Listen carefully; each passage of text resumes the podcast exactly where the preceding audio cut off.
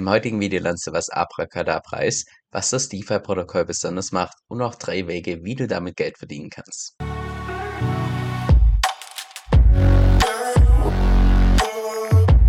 Hi, mein Name ist Kevin und auf meinem Kanal geht es bei meinem DeFi, Decentralized Finance. Genau gesagt verschiedene DeFi-Protokolle und DeFi-Strategien, weil ich persönlich felsenfest davon überzeugt bin, dass das die Zukunft ist und man auch damit das meiste Geld verdienen kann. Falls dir das zusagt, dann lade ich dich herzlich ein, unten auf Abonnieren zu klicken und mit dem lass uns auch direkt ins heutige Video reinstarten. Und zwar schauen wir uns heute Abracadabra gemeinsam an, was primär ein Lending- und Borrowing-Protokoll ist, primär auf Ethereum, aber wie du hier sehen kannst, ist es auf vier verschiedenen Chains verfügbar, wobei man hier sagen muss, Avalanche und Phantom ist einfach das TVL, das Total Value Locked so gering, dass ich das jetzt immer eher ausklammern würde. Das heißt, primär aktiv das Protokoll auf Ethereum und sekundär auf Arbitrum auf dem Second Layer von Ethereum. Wie du auch hier sehen kannst beim TVL im Zeitverlauf hatte das Protokoll tatsächlich mal mehr als 6 Milliarden TVL.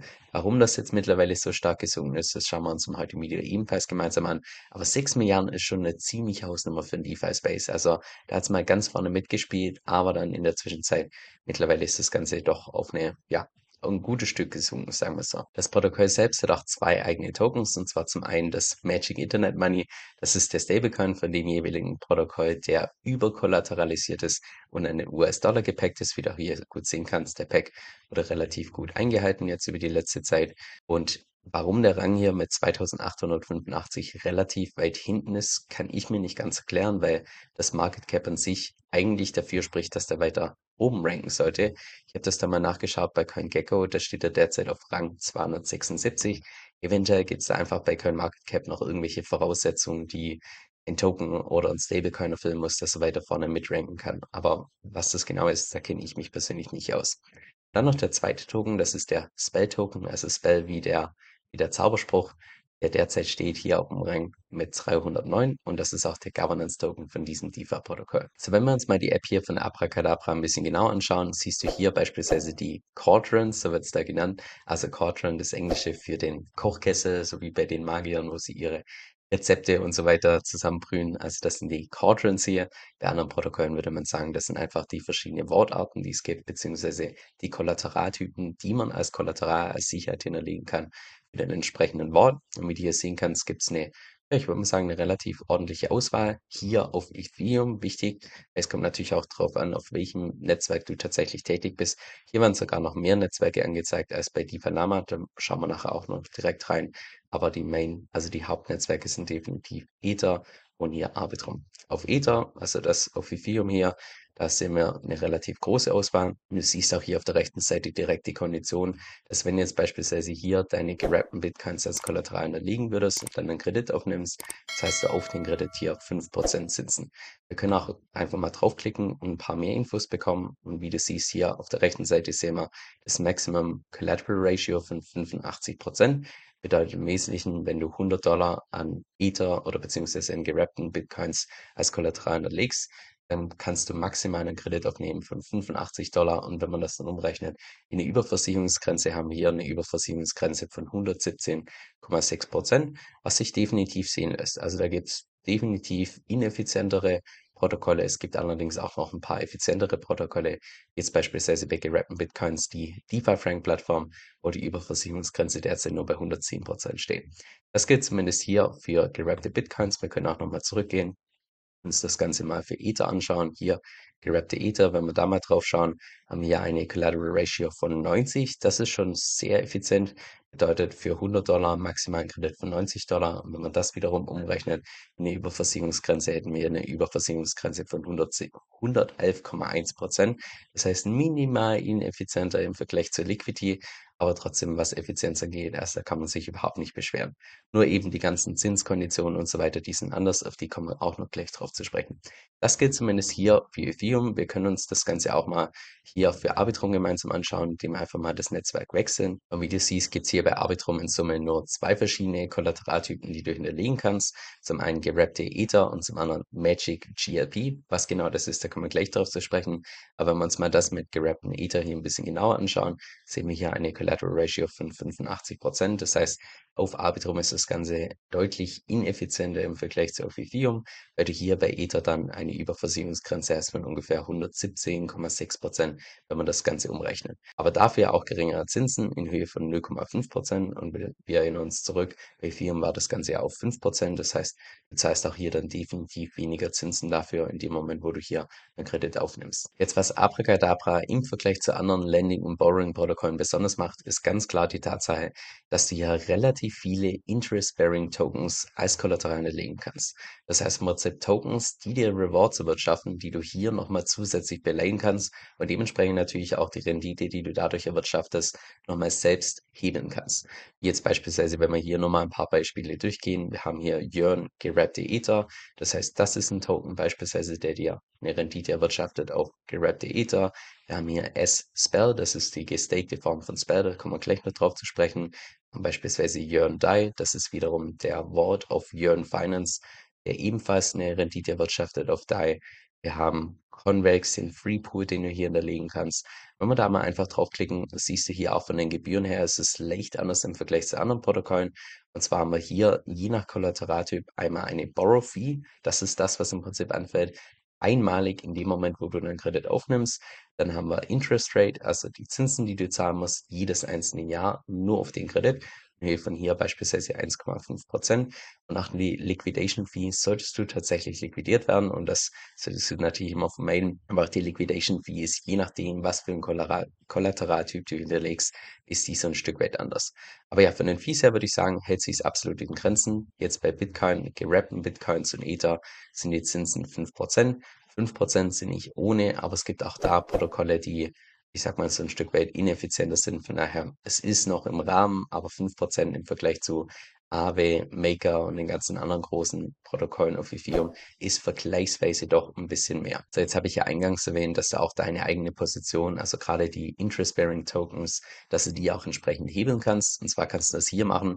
Also ist die, ich sag mal, conveniente Variante, indem du das Ganze über einen Leverage-Wort machst, weil es gibt zwei verschiedene Wortarten. Es gibt zum einen den Borrow-Wort, Borrow Ward heißt im Wesentlichen, du kannst hier auf der linken Seite dein Kollateral auswählen, wie beispielsweise gerappte Bitcoins, dann hier, wie viele Stablecoins, wie viele MIM du als Kredit aufnehmen möchtest und dann kannst du mit den Stablecoins tun und lassen, was auch immer du möchtest. Du kannst damit deine eigene Position hebeln, du kannst damit ins Liquidity Mining bei einem anderen Protokoll gehen, da bist du komplett frei. Du kannst das Ganze allerdings auch komplett automatisch machen mit diesem Leverage Vault. Das ist vergleichbar mit, was beispielsweise schon mal Maker benutzt hast, mit der Oasis-Oberfläche. Da gibt es ja auch diese Multiply Vaults. Und genau das gleiche ist im Prinzip hier, dass du direkt einen Hebel aufbauen kannst.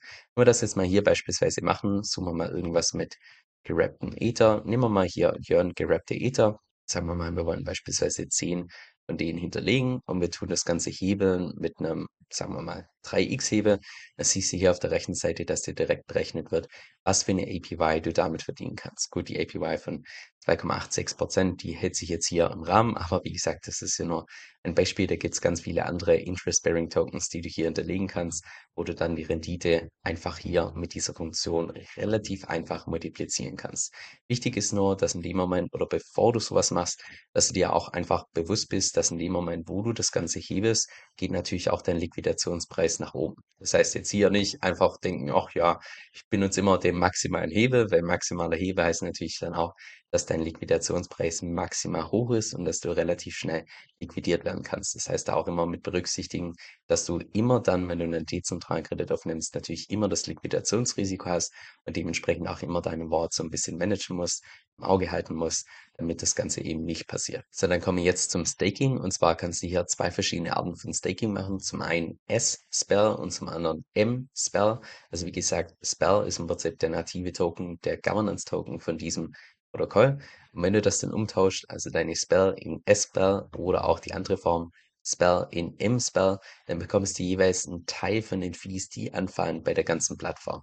Und mit Fees meine ich da konkret beispielsweise diese Borrowing Fee, das in dem Moment, wo du einen Kredit aufnimmst oder wo andere Leute einen Kredit aufnehmen, dass du dann davon einen Teil bekommst, wie beispielsweise Fees im Sinne von den Zinsen. Also jedes Mal, wenn irgendjemand einen Kredit offen hat, muss er ja auf die, auf die offene Position jährliche Zinsen bezahlen Und dann haben wir auch noch weitere Fees, wie beispielsweise Liquidationsfees und so weiter. Und an diesen ganzen Fees kannst du im Prinzip mitverdienen in dem Moment, wo du das Native-Token oder beziehungsweise den Governance-Token von diesem Protokoll hältst, den Spell-Token, und den dann hier in dieses Staking gibst zu S-Spell umwandelst, beziehungsweise auch M-Spell umwandelst.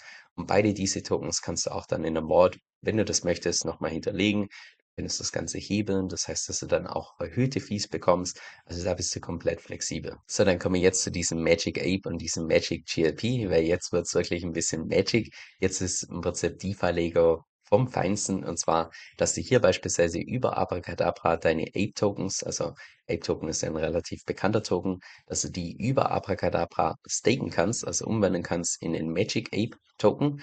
So wie ich das verstehe, ist es im Prinzip einfach nur das ganz normale Staking von diesem Ape-Token, was irgendwann live ging Anfang Dezember 2022. Und das Besondere hier, wenn du das Ganze über Abracadabra machst, ist nicht nur, dass die APY derzeit noch mit über ja, über 120 Prozent relativ hoch ist, wobei die auch hier, wenn wir uns mal den Safe-Lauf anschauen, natürlich im Safe-Lauf sehr stark gesunken ist. Das heißt, es wird wahrscheinlich nicht so hoch bleiben. Wir sehen ja auch hier die Tendenz, die gerade immer mehr im Fallen ist. Sondern das Besondere hier, was, was Abracadabra macht, ist einfach die Tatsache, dass es sämtliche Rewards von dir automatisch compoundet. Das heißt, du brauchst ja nicht selbst irgendwie Rewards claim und dann wieder entsprechend das Ganze reinvestieren, sondern das, was macht das Protokoll vollkommen automatisch und dafür, dass es dir die Arbeit abnimmt, zahlst du dafür auch eine 1% Protocol Fee auf die, auf die ganzen Rewards, die du damit erwirtschaftest, was aus meiner Sicht absolut okay ist. So, das Besondere, wenn man das jetzt sowas, also so diese Magic Apes tatsächlich bei Abracadabra hat, ist die Tatsache, dass du die dann einfach auch als Kollateral belayen kannst. Das heißt, du kannst hier beispielsweise als Asset auswählen den Magic Ape und kannst du deine Magic Apes, also die gestakte Variante davon, sagen wir mal, du hast 10 Stück davon, könntest du hier nochmal entsprechend hebeln, sagen wir mal eine 3x-Hebel und dann siehst du hier auch natürlich auf der rechten Seite, wie die APY mal nicht mehr 120% ist, sondern mal kurz hochgehen kann auf satte 500% in dem Moment, wo du das entsprechend hebelst. Also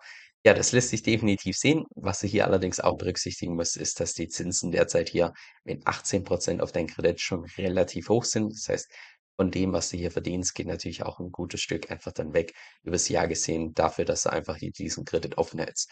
Aber ansonsten kann man sich nicht wirklich beschweren, wenn man überlegt, okay, ja, ich zahle vielleicht 8%, 18% Zinsen, bekomme allerdings derzeit Rewards in Höhe von 500%.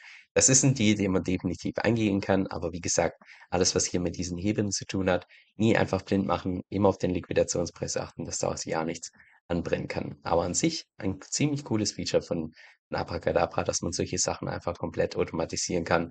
Du brauchst ja keinen Finger krumm machen und trotzdem eine ordentliche APY erwirtschaften. Und jetzt noch das Pendant zu Magic Ape, Magic GLP, also den GLP-Token von GMX. Also das dürfte jetzt für alle relevant sein, die im Allgemeinen Fans sind von der GMX-Plattform, genauso auch wie ich das persönlich bin, wo du ja selbst bei dieser Trading-Plattform deine Liquidität zur Verfügung stellen kannst in Form von diesem GLP-Token. Und diesen GLP-Token, wenn du den hast, kannst du den ebenfalls hinterlegen bei Abracadabra, allerdings nur auf Arbitrum, also weil ja auch GMX nur auf Arbitrum entsprechend läuft. Und da kannst du das dann umwandeln in Magic GLP. Auch da ist die ganze Magic D, das im Prinzip sämtliche Rewards, die du damit erwirtschaftest, derzeit ungefähr ja knapp 24 Prozent sind, die werden automatisch gecompounded und dafür, dass sie dir im Prinzip das Ganze vereinfachen, zahlst du hier dann wiederum 1% Protocol Fee und wieder das Besondere hier, dass du diese Magic GLP dann entsprechend auch belayen kannst. Das heißt, kannst ja beispielsweise sagen, hey, ich habe 10 von diesen Tokens und tu das Ganze nochmal hebeln, beispielsweise auf einen 3x-Hebel und wie du hier sehen kannst auf der rechten Seite, die APY, die dann ansteigt auf über 70 Prozent. Also das ist schon eine ziemlich coole Sache. Auch da muss man natürlich immer das Liquidationsrisiko im Auge behalten. Also theoretisch könntest du hier hochgehen auf 5x, würde bedeuten, dass du dann mit einem normalen GEP-Token von GMX sogar eine Rendite erwirtschaften kannst von 117 Prozent, was schon ziemlich gewaltig ist. Aber wie gesagt, da muss man dann auch immer einfach den Liquidationspreis im Auge behalten. Von daher lieber ein bisschen zu konservativ als zu riskant an das Ganze rangehen. Nicht, dass du dann bei einer Liquidation einfach einen Teil wieder entsprechend verlierst. Jetzt eine Sache, wo ich persönlich nicht so ganz schlau geworden bin, ist dieser Stablecoin Magic Internet Money, der an den US-Dollar gepackt ist und wie man sehen kann, wenn wir uns mal den Love anschauen. Also von Beginn an komplett konstant, also keinen größeren Aussetzer, nicht mehr während am Depack von Terra, also von, vom USD von Terra, ist das Ganze hier gedepackt. Also an sich vom Chart her sieht das 1A sauber aus. Genauso soll das aussehen bei einem dezentralen Stablecoin. Jetzt, wie genau Magic Internet Money tatsächlich seine Pack hält, habe ich nicht so genau rausgefunden. Ich habe zwar versucht, hier in den Docs das Ganze nachzulesen, aber was hier im Wesentlichen drin steht, ist einfach nur so allgemeines Blabla, das aus meiner Sicht nicht ausreicht, um einen Stablecoin tatsächlich stabil zu halten. Was hier im Wesentlichen gesagt wird, ist, hey, wenn der Preis zu günstig ist, also unter einem Dollar ist, dann macht es natürlich Sinn, dass wenn irgendwelche Leute noch einen offenen Kredit haben, dass sie dann den Stablecoin zu günstig einkaufen und damit dann den eigenen Kredit tilgen. Macht ja an sich auch Sinn. Wenn es zu teuer ist, gibt es natürlich einen Anreiz an die ganzen Leute, dass sie diesen MIM-Stablecoin minden und dann verkaufen, das heißt auf den Markt werfen, sodass der Preis wieder nach unten geht macht ebenfalls Sinn. Dann, was hier gesagt wird mit von wegen, hey, wenn es dann irgendwelche Preisunterschiede gibt zwischen verschiedenen Märkten, wird das Ganze ausarbitragiert und meistens wird das Ganze auch nicht manuell ausarbitragiert, sondern durch irgendwelche automatischen Bots. Macht ebenfalls Sinn. Was hier allerdings nicht drin steht, ist, naja, was passiert denn in dem Moment, wo einfach der ganze Stablecoin, also auf verschiedenen Märkten einfach zu günstig ist? Wenn auf verschiedenen Märkten überall was ich jetzt beispielsweise bei 95 Cent steht. Wie schafft man dann, den Stablecoin wieder nach oben zu bekommen? Weil alles, was man hier hat an den Mechanismen, sind alles nur irgendwelche Softpack-Mechanismen, also einmalige Anreize an die Nutzer, aber nicht so, dass man da jetzt die ganze Zeit das Ganze ausarbitragieren kann, bis der Pack ents entsprechend wieder da ist. Von daher ich weiß nicht, ob da einfach nicht die Docs ganz vollständig sind oder ob da vielleicht einfach in SafeLove noch irgendwie was dazu kam. Wenn wir uns das Chart anschauen, kann man da nichts dazu sagen zu diesem Stablecoin. Und zusätzlich von der Logik her, allein dadurch, dass man Ether hinterlegen kann mit der Überversicherungsgrenze von 111 Prozent, haben wir dort natürlich schon einen Hardpack-Mechanismus. Höhere Preise ist 1,11 Dollar, würden keinen Sinn ergeben, weil ab dem Zeitpunkt kann man wirklich dann diesen Loop drehen und das Ganze wieder runterbringen. Von daher in der Theorie sehe ich die Möglichkeit, dass dieser MIM-Stablecoin mal einfach im Gesamten zu günstig wird. Und ja, da gibt es kurzfristig einmalige, einmalige Anreize an die ganzen Leute, die beispielsweise einen offenen Kredit haben, dass sie das ausnutzen. Aber ob das ausreicht, damit der Pack dann tatsächlich wiederhergestellt ist, bin ich mir unsicher. Allerdings für dich als Kreditnehmer kann es ja eigentlich relativ egal sein, weil wenn wirklich das Worst-Case-Szenario das ist, dass das Stablecoin mal irgendwann depackt, allerdings nach unten, ist es natürlich für dich das Allertollste, weil in dem Moment, wo du natürlich irgendwelche Kreditschulden hast in einem Stablecoin, der im SafeLove weniger wert wird, musst du ja dann irgendwann mal später weniger zurückzahlen als Kredit. Von daher das wäre auf jeden Fall was, was ich mir ein bisschen genau anschauen würde in dem Moment, wo ich jetzt beispielsweise diesen MIM-Stablecoin einkaufe, also nicht als Kreditschuld habe, sondern wenn ich jetzt beispielsweise mich in, dafür entscheiden würde, dass ich mit dem MIM-Stablecoin irgendwie ins Liquidity Mining gehe, dann will ich auch wirklich sicher gehen, dass er seinen Pack halten kann und nicht irgendwie mal zu günstig wird. Aber in dem Moment, wo es einfach nur darum geht, dass ich offene Kreditschulden habe in diesem Stablecoin, hätte ich da persönlich jetzt keine Bauchschmerzen damit. Also ich meine, wir haben ja auch zumindest einen Hardback-Mechanismus irgendwo bei einem Dollar elf und vielleicht sind da einfach noch zusätzliche Mechanismen mit am Spiel, die einfach nirgends hier in den Docs entsprechend dargestellt sind. Das kann auch sein. Aber ich sehe gerade erst hier diese Nachricht, dass ab jetzt wohl, es gab irgendwie ein Update bei diesem Protokoll, was dazu geführt, dass man jetzt im Prinzip die ganzen Zinsen, die anfallen, nicht auf die offene Kredithöhe zahlt, sondern auf den, auf dein Kollateral. Was natürlich für dich als Benutzer eher uncool ist, weil in dem Moment, wo du jetzt beispielsweise 5% zahlst auf dein gesamtes Kollateral, ist es natürlich deutlich mehr im Vergleich zu, wenn du 5% nur auf den Kredit zahlst. Also das muss man da berücksichtigen. Aber ja, ist natürlich dann auch gut für die ganzen Leute, die jetzt beispielsweise dieses Staking betreiben mit diesem Spell-Token, weil die bekommen dann, dann natürlich die ganzen Zinsen oder beziehungsweise die Gebühren ab. Anyway, zurück zum Thema. Der Titel vom heutigen Video ist ja, dass ich dir drei verschiedene Wege zeige, wie du mit diesem Protokoll Geld verdienen kannst. Und die erste Möglichkeit, aus meiner Sicht die attraktivste, auch wenn sie vielleicht ein bisschen langweilig scheint, ist einfach nur die Tatsache, dass du hier verschiedene Kryptowährungen einfach heben kannst. Jetzt beispielsweise hier gerappte Ether. Wenn du denkst, im nächsten Bullrun wird das Ganze gut performen, könntest du sagen, hey, ich tue das Ganze hebeln mit einem 2x Hebel, habe einen Liquidationspreis von 930 Dollar, wobei ich das schon eher ein bisschen riskant einstufen würde. Gehen wir mal ein bisschen weiter runter, sagen wir mal ein 1,5 Hebel. Das ist ein Liquidationspreis bei ungefähr 616 Dollar. Das Ether noch so weit fällt, möglich, aber ich würde es mal sagen, eher unrealistisch. Also von den Wahrscheinlichkeiten her, Wahrscheinlichkeit ist auf jeden Fall da, aber die Wahrscheinlichkeit würde ich nicht sehr hoch einstufen und du würdest trotzdem dann in dem Moment, wo wir in den nächsten Bullrun gehen, dann die 1,5-fachen Kursgewinne entsprechend mitnehmen, was man sich definitiv überlegen kann. Das ist die erste Möglichkeit, gilt natürlich auch für gerappte Bitcoins. Alles, was hier angeboten wird als Kollateral, könntest du hier entsprechend ganz normal heben und damit auf gehebete Kursgewinne setzen. Dann zweite Möglichkeit, wie du mit dem Protokoll Geld verdienen kannst, ist, indem du nicht irgendwelche ganz normalen Tokens auswählst wie Ether, gerappte Bitcoins, sondern dass du hier tatsächlich Interest-Bearing Tokens hebest, wie beispielsweise hier Yearn Dai. Bei Yearn Dai, also wenn wir da mal draufklicken, Yearn Dai könntet ihr vielleicht was sagen, und zwar ist ja Yearn Finance im Prinzip so eine Art ETH-Aggregator, wo du hier beispielsweise deine DAI in so, eine, in so einen Smart Contract von Yearn reinpacken kannst und dann hier beispielsweise eine Rendite erwirtschaftest auf deine DAI in Höhe von 2,57 Prozent.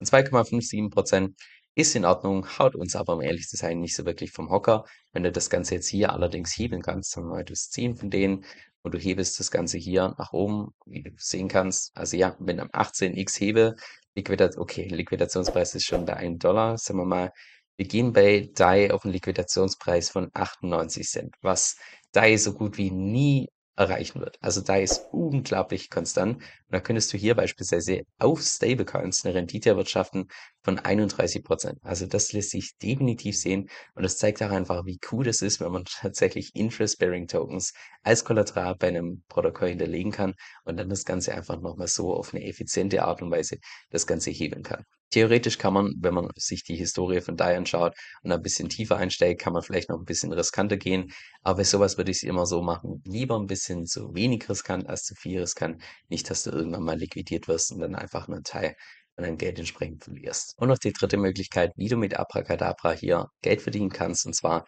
indem du den nativen Token Spell investierst und dann mit diesen Spell-Token dann auch hier das Staking betreibst. Weil dann partizipierst du im Prinzip am gesamten Erfolg dieser Plattform von diesem DeFi-Protokoll mit. Weil leider ist es hier in der, in der App ein bisschen ich sag mal, ein bisschen schwammig formuliert, was genau du hier bekommst, wie hoch die APR ist und so weiter, wird hier beispielsweise schon gar nicht angezeigt. Ich vermute mal, dass es erst dann angezeigt wird, wenn man hier entsprechend irgendwelche Werte dann oder beziehungsweise irgendwelche Tokens gekauft hat und hier entsprechend einzahlt. Aber sofern ich das richtig gelesen habe, hier in den Docs ist es so, dass in dem Moment, wo du das Staking betreibst, bekommst du anteilig die Zinsen, also die ganzen Zinsen, die die Leute zahlen auf ihr Kollateral. Dann zusätzlich die Borrowing Fee, also die einmalige Gebühr, die anfällt in dem Moment, wo Leute einen Kredit aufnehmen. Und noch 10% von der Liquidation Fee, die ging ebenfalls an die ganzen Leute, die hier dieses Staking mit diesem Spell Token betreiben. Das heißt, das ist die dritte Option, aber das wäre auch die Option, wo ich mir ja, wo ich selbst, bevor ich sowas machen würde, auf jeden Fall noch mal eine tiefe Recherche zu dem Token machen würde.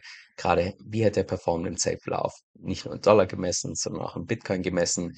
Wie ist der aufgeteilt worden, ganz zu Beginn, als der Token gelauncht wurde? Das heißt, da einfach ein bisschen tiefer in die Tokenomics einzusteigen, bevor man dann in sowas hier investiert, ist definitiv angebracht. Mache ich jetzt fürs heutige Video nicht, weil das ein bisschen den, ich sag mal, einfach den Rahmen sprengen würde. Aber falls ihr da Interesse dran habt, dann schreibt mir das gerne unten in die Kommentare. Dann kann ich so ein Video einfach in der Zukunft mal noch speziell zu diesem Spell-Token hier machen. Wenn wir uns jetzt mal die Statistiken von Abracadabra anschauen, dann sehen wir hier beispielsweise, dass das Protokoll schon knapp 100 Millionen an Fees generiert hat, was definitiv eine ziemliche Hausnummer ist. Aber wenn wir da mal reinschauen, ja, also ich sag mal so irgendwann im Jahr 2021, 2022, dort wo auch das TVL mit Abstand höchsten war, da hat das Protokoll natürlich enorm an Fees generiert. Aber jetzt so in den letzten paar Monaten ist das Ganze relativ abgeflacht, was auch so ein bisschen ja, sich widerspiegelt in dem gesamten TVL von diesem Protokoll. Und das ist auch der Punkt, der mich persönlich so ein bisschen, ich sag mal, stutzig gemacht hat. Gerade hier, dass hier angezeigt wird, dieser 0x SIFO revealed as Quadriga CX Founder.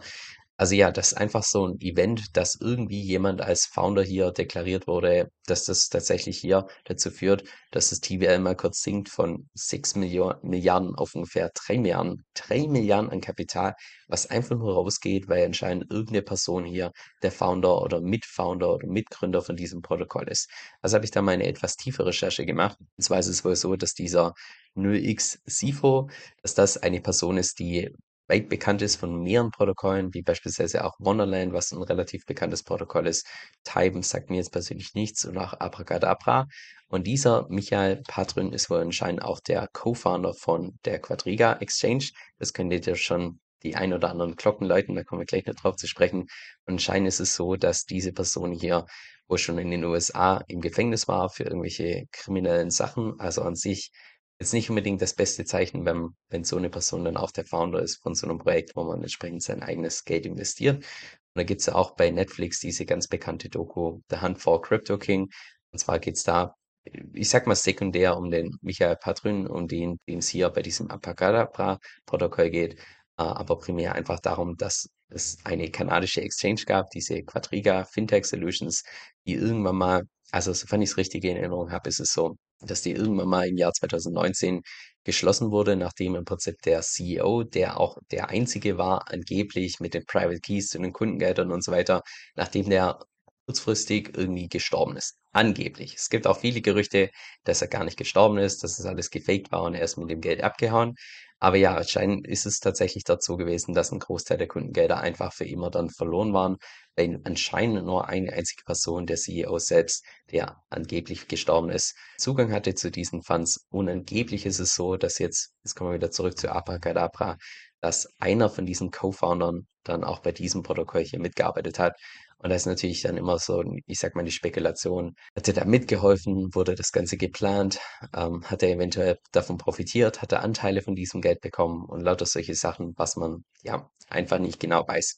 Aber im Allgemeinen natürlich kein so tolles Zeichen, dass wenn man jetzt beispielsweise in DeFi-Protokoll investiert und dann irgendwie rausfindet, dass einer von den Foundern in kriminellen Sachen schon mal in der Vergangenheit mehrfach verwickelt wurde, dann ist es im Allgemeinen eher was, wo man ein bisschen vorsichtiger sein sollte, gerade was Rugpulls und so weiter angeht. Und das bringe ich auch schon direkt zu den Risiken. Und zwar zum einen hast du natürlich das Smart Contract Risk. Mit Smart Contract Risk ist im Wesentlichen gemeint, dass vielleicht irgendein Hacker eine Möglichkeit findet, das Protokoll zu exploiten. Und in dem Moment, wo du beispielsweise hier auf irgendwelche solche Assets zugreifst, wie Interest-Bearing Tokens hier in Form von Yearn Tokens. In dem Moment hast du natürlich auch das mehrfache Smart Contract Risk, weil du hier nicht nur auf die Smart Contracts von Abracadabra zugreifst, sondern natürlich auf die Smart Contracts indirekt von Yearn Finance. Das heißt, auch da hast du das multiple Smart Contract Risk. Sowas sollte man immer mit berücksichtigen, dass in dem Moment, wo du mehrere Protokolle benutzt, dass das Risiko natürlich auch exponentiell ansteigt, dass das Ganze irgendjemand exploiten kann. Wir können uns auch mal hier bei DeFi Lama oder nicht bei DeFi Lama, bei DeFi Safety den entsprechenden Score anschauen. Da sehen wir hier eine 43, wo schon hier rechts daneben in Rot dran steht, Fail. Also ja, da würde ich persönlich schon eher Bauchschmerzen bekommen in dem Moment, wo ich da mein eigenes Geld hätte. Also ja, mit einem Security äh, Score von 26%, Dokumentation 14%, Testing 47%, Code Team scheint ganz gut zu sein, aber ja, wenn man ein Overall Score hat bei DeFi Safety von 43%, dann würde ich sowas vielleicht eher nur mit Spielgeld machen, gerade für irgendwelche High-Risk-Sachen, wo dann auch die Rewards entsprechend hoch sind, wie beispielsweise, dass man hier mit einem kleinen Teil von, seinem, von seiner GLP-Position das Ganze nochmal hebelt und so weiter. Sowas könnte ich mir vorstellen, aber das wäre jetzt beispielsweise kein Protokoll aufgrund von so einem Score, wo ich jetzt einen Großteil von meinem Kapital reinpacken würde. Dafür ist es mir einfach zu riskant und dafür gibt es auch einfach zu viele guten Optionen wie Liquidity, Aave, Maker und so weiter, die sich schon seit Jahren etabliert haben, warum dann ein unnötiges Sicherheitsrisiko eingehen, wenn die ich sag mal, zum Großteil auch was Ähnliches abliefern können. Also da erstmal zum Smart Contract Risk sollte man immer mit berücksichtigen. Zweitens hast du natürlich auch das Liquidationsrisiko, dass in dem Moment, wo du das Ganze hebelst oder im Allgemeinen einen Kredit aufnimmst, dass du entsprechend liquidiert werden kannst. Und drittens haben wir das, ich nenne es mal das Rugpull-Risiko aufgrund der Tatsache, dass es wohl hier in der Vergangenheit mit diesem Founder hier und da schon mal ich sag mal, ein bisschen Reibung gab und wer weiß, ob sowas in der Zukunft mal noch irgendwie zu einem Rugpull führt. Die Wahrscheinlichkeit würde ich persönlich als relativ gering einstufen, aufgrund der Tatsache, dass das Protokoll ja schon in der Vergangenheit mal bis zu 6 Milliarden an TVL hatte und es nie dazu kam, also nie irgendwie zum Exploit oder sonst was, Satans, also von einem eigenen Founder. Von daher, dass jetzt jetzt mit so einer kleinen Größe in Höhe von mehreren hundert Millionen, dass jetzt da noch irgendwie was äh, Rugpull-mäßiges kommt nach so einer langen Zeit, aus meiner Sicht unwahrscheinlich, aber die Wahrscheinlichkeit ist immer da. Jetzt zu meinem persönlichen Fazit. Ich persönlich würde jetzt beispielsweise Abracadabra nicht für meine Position benutzen, für Ether, für gerappte Bitcoins oder sonst was, weil da gibt es aus meiner Sicht einfach bessere Optionen oder bessere Alternativen, wie beispielsweise, dass man seine Ether auf Liquidity packt mit einer Überversicherungsgrenze von 110%, einmalige Gebühren von 0,5%. Das sind natürlich bei weitem besser im Vergleich zu dem Protokoll hier, wo man 5% auf das gesamte Kollateral jedes einzelne Jahr zahlen muss. Das kann im Zeitverlauf einfach reinhauen. Das gesagt haben, also das gilt jetzt nur für, ich sag mal, gerappte Bitcoins, gerappte äh, Ether, die man hier als Kollateral hinterlegen kann. Gerade solche, ich sag mal, Späße wie dieses Magic Ape oder Magic GLP, das ist aus meiner Sicht das, was, ja, was Abracadabra richtig interessant macht. Wenn man dann tatsächlich mal seine Rendite mit GLP, die man bei GMX sowieso erwirtschaften würde, indem man einfach nur den GP-Token hält, wenn man die dann einfach mal nochmal vervielfachen kann in dem Moment, wo man das Ganze hebelt, Das ist schon 'ne ziemlich coole Sache. Also, ich glaube, grade solche Sachen kann man sich definitiv überlegen. Auch die ganzen Leute, die sowieso hier in diesen Apecoin investiert sind und mit dem Staking betreiben, warum das Ganze denn nicht noch mal 'n bisschen effizienter machen? Natürlich auch auf Kosten von 'nem höheren Risiko, aber ich glaube, das Risiko ist es ab 'nem gewissen Zeitpunkt auch einfach wert. Äh, wenn man jetzt beispielsweise statt 20 % ganze 80 % erwirtschaftet, dann ist ja nur 'ne Frage der Zeit, bis man sein ursprüngliches Kapital, was man da reingesteckt hat, auch irgendwann mal wieder rein hat und dann könnte man theoretisch auch einfach zeitweise immer mal wieder Gewinne mitnehmen und so weiter. Also, grade für solche Geschichten, alles, was mit Interest-Bearing Tokens zu tun hat, dass man die hier hinterlegt, das ist an sich 'ne ziemlich interessante Geschichte bei Abracadabra. Und da denke ich auch, hat das Projekt auch noch in Zukunft definitiv seinen Platz, weil das ist definitiv auch was, was viele andere Protokolle, größere Protokolle im Allgemeinen 'n bisschen weniger interessant macht, weil die im Allgemeinen relativ wenige solche Interest-Bearing Tokens tatsächlich anbieten. Jetzt seit Neuestem oder beziehungsweise seit einigen Monaten ist es jetzt der Trend, dass immer mehr die gestakte Form von Ether mit anbieten als Kollateral. Das ist auf jeden Fall schon mal 'n Fortschritt. Aber wenn man dann natürlich sieht, was hier bei Abracadabra teilweise möglich ist von den Renditen her im Vergleich zu dem, was jetzt beispielsweise Stand heute bei Aave möglich ist, ja, das ist da ist noch 'ne ziemlich gute Diskrepanz. Von daher denke ich, dass genau in der Nische Abracadabra auch sein ja, definitiv seine Daseinsberechtigung hat. Jetzt das Blöde in YouTube ist meiner Meinung nach, dass es einfach so 'n Stück weit zeitversetzt ist. Weil wenn jetzt tatsächlich mal irgendwelche wichtigen News rauskommen, boah, bis ich da 'n Video vorbereitet habe, aufgenommen habe, editiert habe, da können Stunden bis Tage vergehen. Und genau deshalb benutze ich dafür meistens meinen E-Mail-Newsletter, wo ich regelmäßig meine Markteinschätzung abgebe, wo ich regelmäßig auch meine Strategie teile. Und nein, keine Sorge, zu keinem Zeitpunkt wirst du da von mir irgendwie Spam erhalten, sondern im Gegenteil, ich versuche da tatsächlich, dass ich in jede einzelne Mail Tipps reinpacke, die auch tatsächlich für die Praxis relevant sind. Jetzt, falls das für dich interessant klingt, dann kannst du dich einfach bei mir auf meiner Webseite entsprechend eintragen und zwar unter kevinsoe.com/9. Das ist Kevin, K-E-V-I-N S-O-E-L-L.com/9 kevinsill.com/9. Dieser Podcast stellt weder 'ne steuerrechtliche noch 'ne finanzielle Beratung dar. Das heißt, alle Inhalte sind wirklich nur zu Informationszwecken bestimmt.